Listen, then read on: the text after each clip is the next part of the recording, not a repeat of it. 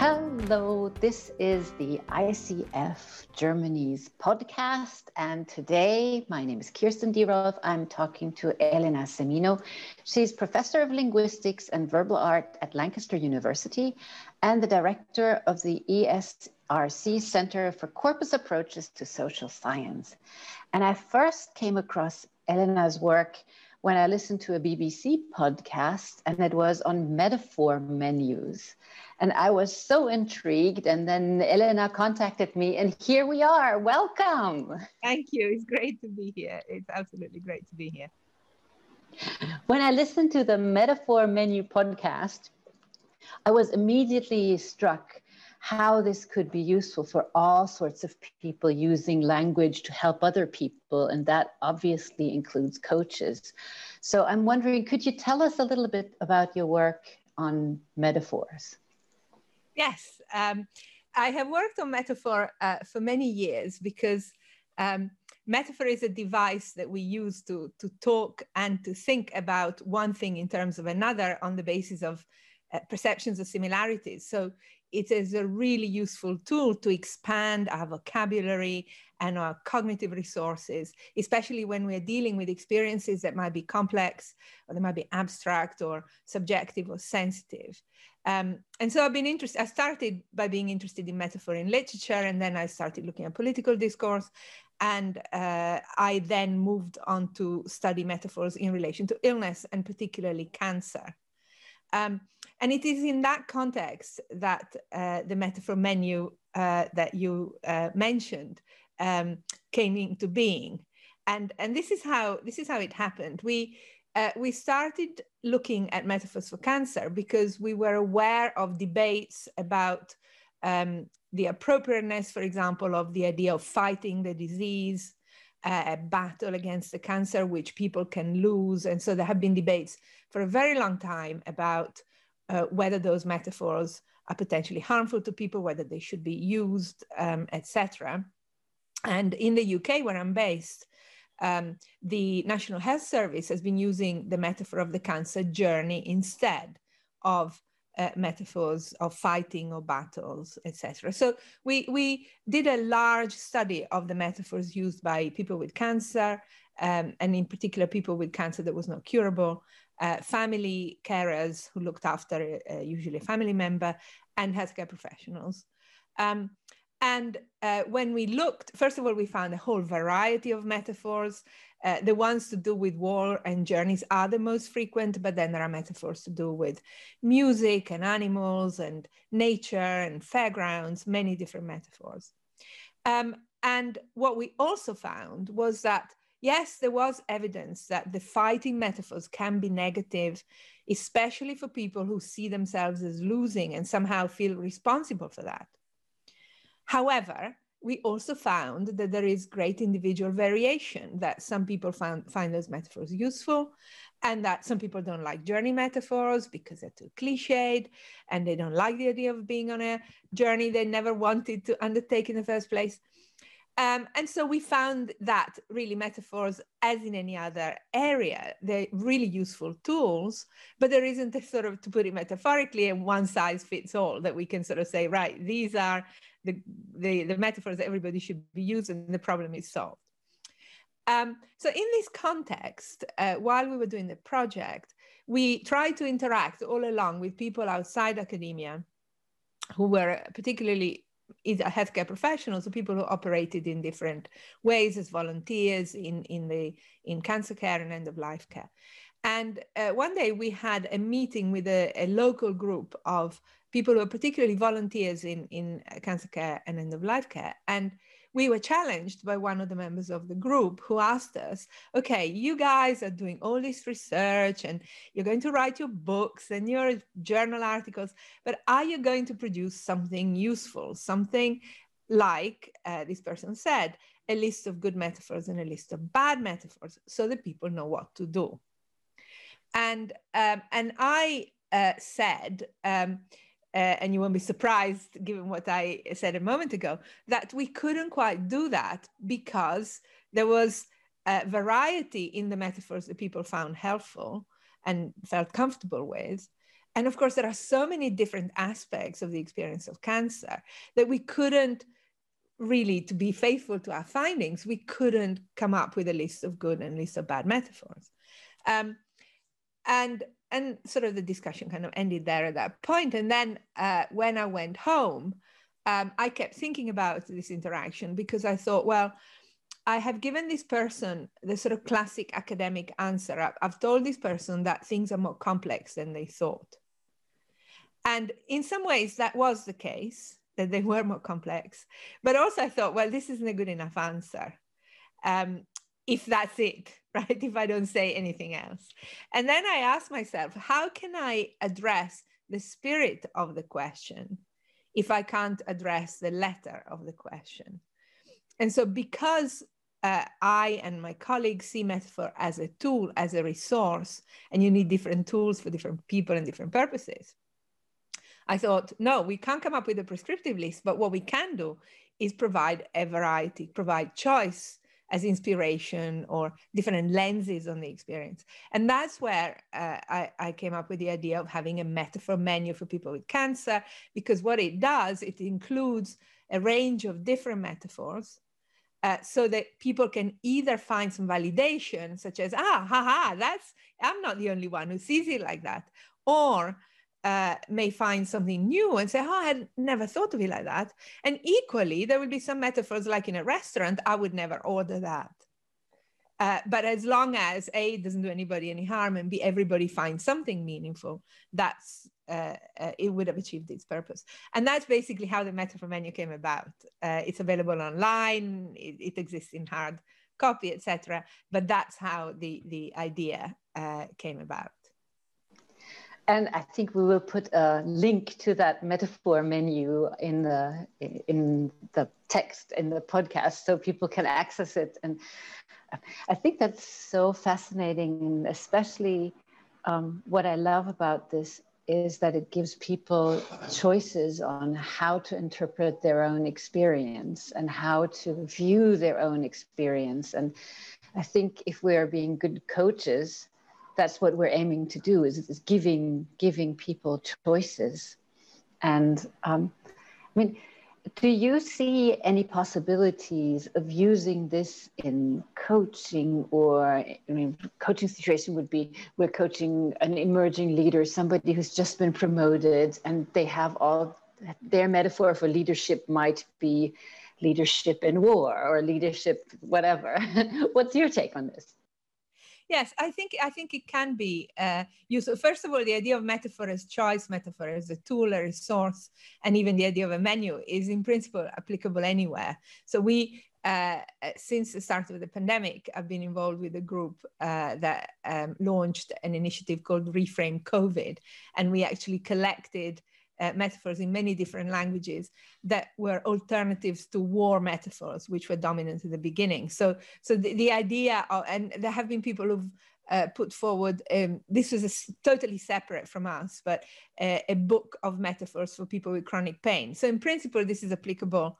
just about anywhere.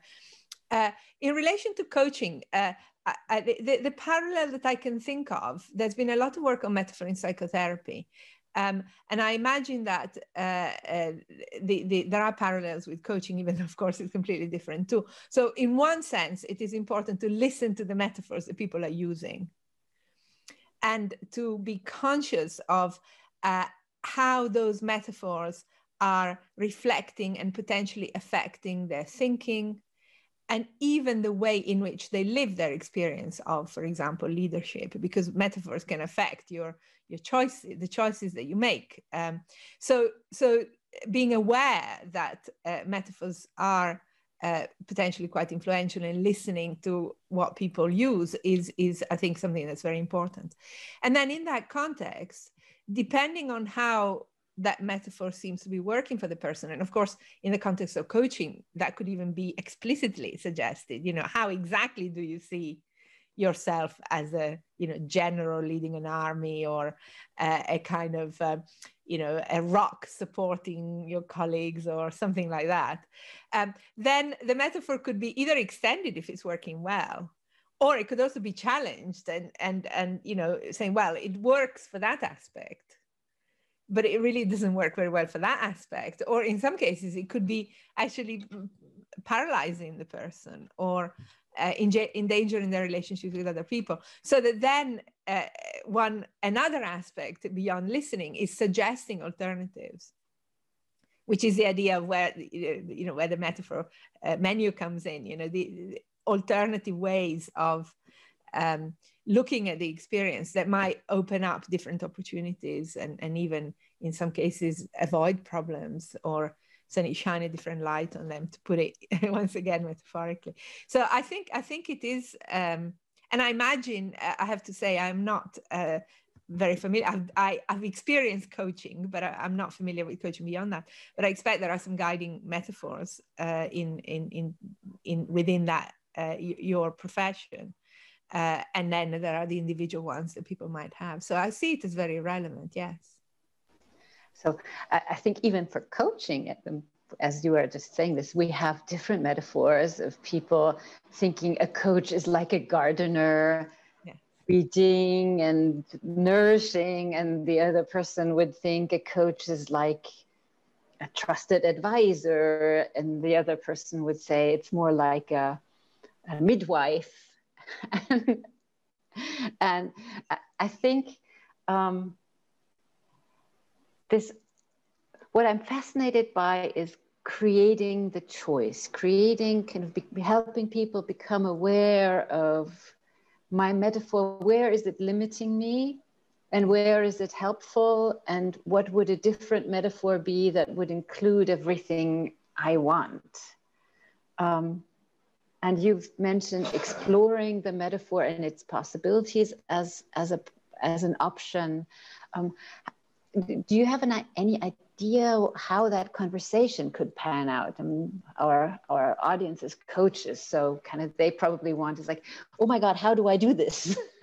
yeah, I think uh, first of all, it's important to be aware. There is uh, research on uh, the uh, implications of uh, metaphor for um, what the term that is used is framing experiences, framing thinking.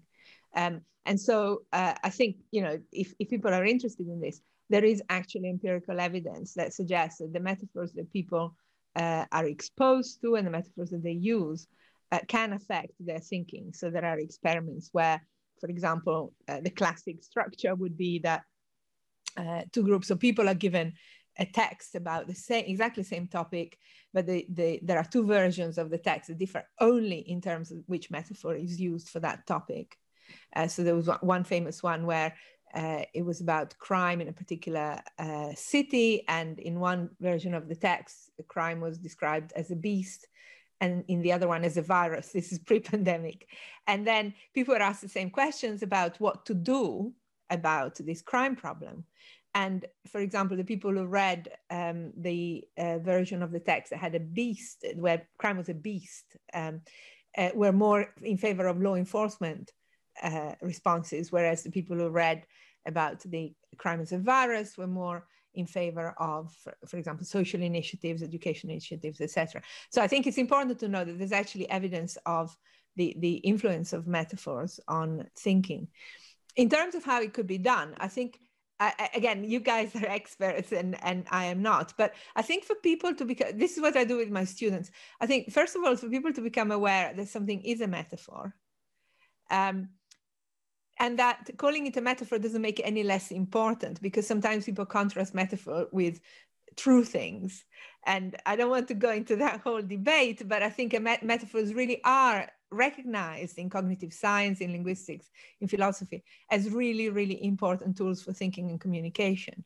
So being aware that it's a metaphor and so any metaphor has strengths and weaknesses. A, a metaphor is really just a particular way of framing uh, the experience and we need to be aware of uh, in what ways is it useful in what ways is it helping me in what ways is it giving me insights in what ways is it making me feel good about myself and empowered and in what ways is it limited? Which aspects does it ignore uh, in in the experience i am uh, looking at? Um, and which aspects does it bring to the fore? How does it lead me to evaluate success or failure for example uh, etc. And I think that awareness um, is very important. And sometimes when I give lectures, people say to me, "Oh, now I can't, I can't stop noticing the metaphors." And and to me, that is precisely what I want to achieve because uh, metaphors are really useful tools, but they can also hinder if we are not aware of them and if they're not working for us. Um, and we saw it in relation to cancer. We had one quote that sticks in my mind is from somebody writing on an online forum saying, um, uh, after saying that her cancer had spread, this person said, I feel such a failure that I'm not winning this battle. So you can see where does the failure come from? I mean, in that context, you're distressed, you're angry, there are lots of negative emotions. But why failure? If it's not you who's failed, uh, but be, basically, if you see yourself as not winning, then maybe you weren't strong enough maybe you weren't fighting hard enough. So so i think that awareness but then for other people those metaphors can be very motivating and empowering especially when still the prospect of a cure. Um, but the crucial thing is to be aware that you know this is a metaphor and and this is how it's useful and this is how it's potentially unhelpful. Um, and if that is discussed especially in the context of coaching where there is a lot of sort of making eh, becoming aware explicitly of things that other, in other contexts in the usual run of life we're not fully aware of i imagine that those could be quite useful uh, conversations. That that sounds like a i mean the questions that you've just mentioned are really wonderful coaching questions. This how are you viewing yourself in light of this metaphor? What becomes possible? What doesn't become possible? What where's the limits? And um, how do you see yourself? I think that's that's such an awareness creating um, yeah, question. Uh, a friend of mine is about, yeah, so, because if you think about that, that is really important because in each each metaphor makes available some uh, roles for people. Are you, you know, are you traveling? Are you a traveler? Are you a fighter? Are you a gardener? Like, like you were saying, and then it makes available other roles, and then there are the goals of the activity. Um, and then some things are good or some things are bad. So you know if you take metaphor of life as a journey which is very conventional in many languages the idea is to reach one destination after the other right? Ach- reach your goals get round problems uh, etc so within that meta that metaphor can be very motivating because you you need to establish your destination and find ways of getting there but it also then um, in within that metaphor going backwards or not moving forwards is negative and in some contexts, it may be that actually going backwards is a good idea in the sense of changing your mind, deciding to do the thing different, do things again, but in a different way. Um, and similarly, in, in the metaphor of uh, illness as an enemy, uh, it can be empowering in some contexts, but basically the idea is the defeat of the adversary so that uh, living with the disease is not something that is valued. And it may be there may be contexts where that is what the person needs to achieve. So i think in in all those ways thinking about what does this method make available in terms of roles in terms of courses of action in terms of goals in terms of evaluations and are these in what ways are these helping me? Uh, as opposed to this other metaphor which might make other things uh, available. And when something is complex and very important, um, it, it is seldom the case that one metaphor is enough. We're seeing it for the pandemic now. Uh, that you really need different metaphors because they're different tools and you can't do everything with one tool. Yeah. Um, a friend of mine has written a book called Host Leadership to add to the servant leadership and the hero leadership. And I, I also appreciated that book very much as it added to this to this picture. Um, and what, what I yes, absolutely, yes, I think that.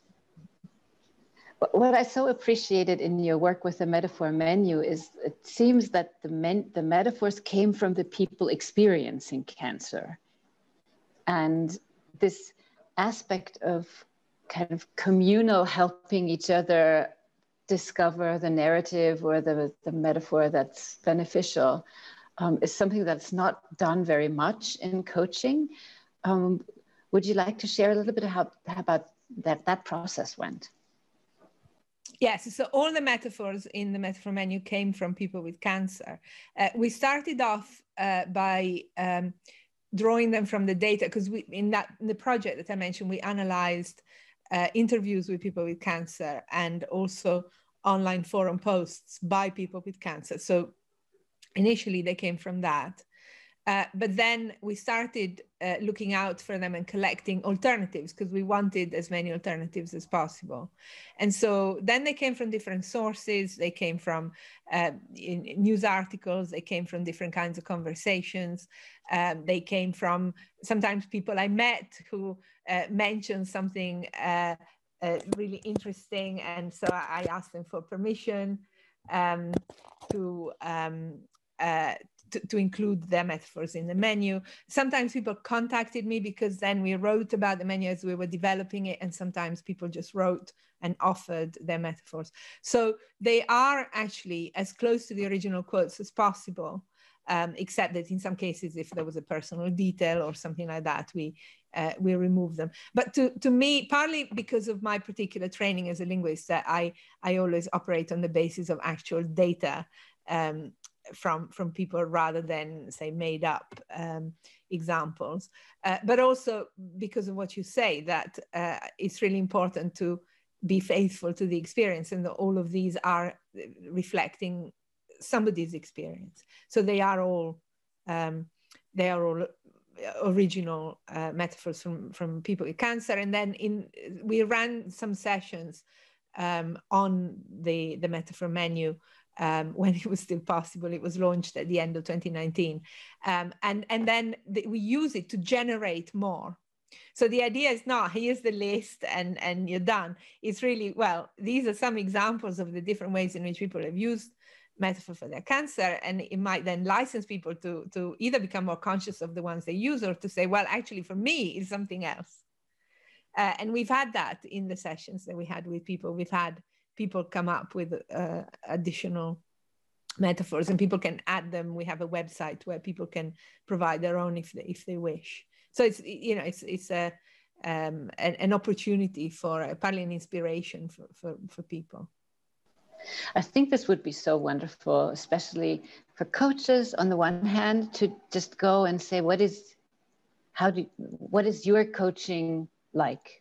Who are you as a coach and yeah. who are your clients? Um, or even then for let's say beginning leaders or our clients what what are they using um, as a metaphor? For example we clients who who um, are experiencing a lot of procrastination in their life and want to do something about it.